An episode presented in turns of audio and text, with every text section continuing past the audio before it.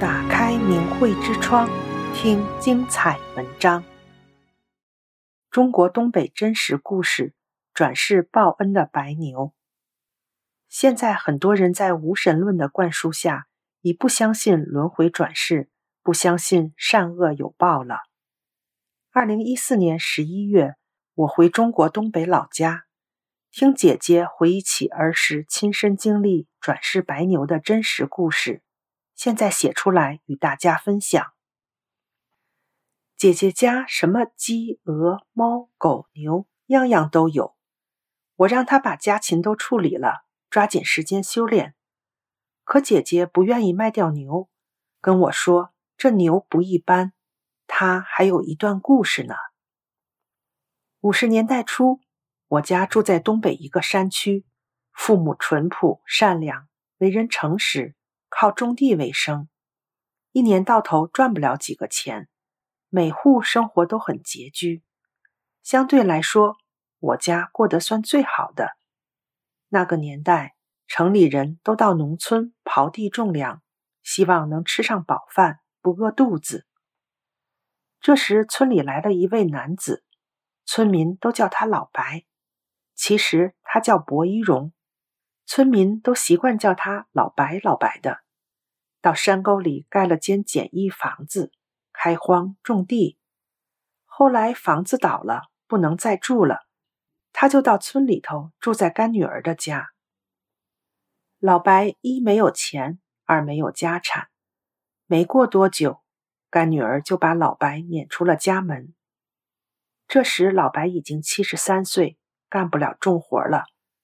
村里人都知道我父母心眼好，为人善良，到中午。不认识的路人都叫到家里吃完饭再走，晚上有过路的也让人到家里住上一宿，第二天再走。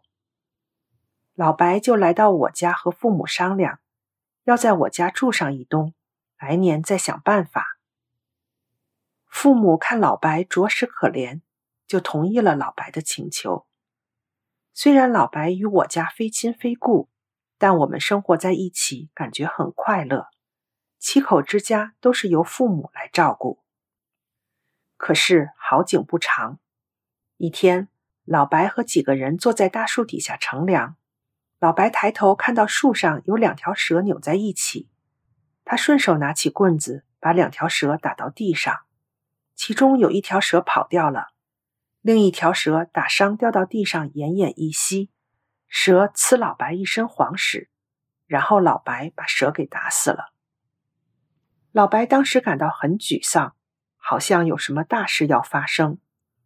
大家都劝他不要想太多，不会有事的。后来老白就病倒了，再也没起炕。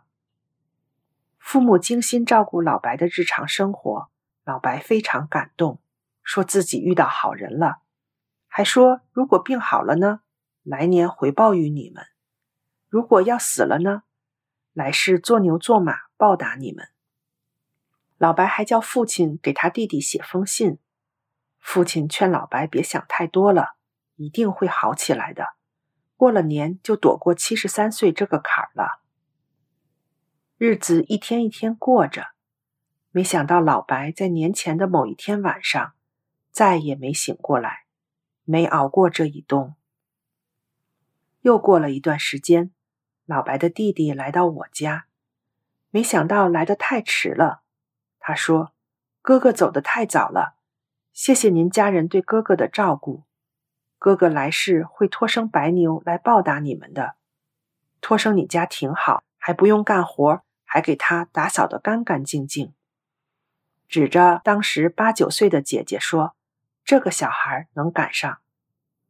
养牛就是干活的，不干活怎么来报答？”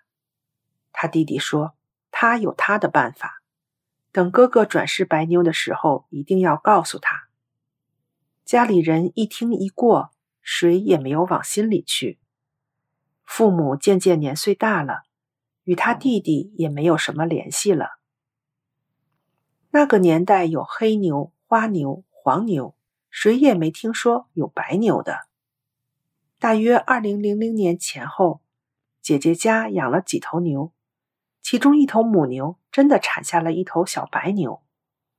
小白牛刚生下，身上的毛还没干，走路还不稳，却起来就顺着坡路直奔沟里走去，一路经过七八个坟头都没停，一路姐姐说啥也没拦住，直到老白的坟顶上站着，一动不动，大约能待三四个小时。母牛后来也去了那里，小白牛还是不愿离开。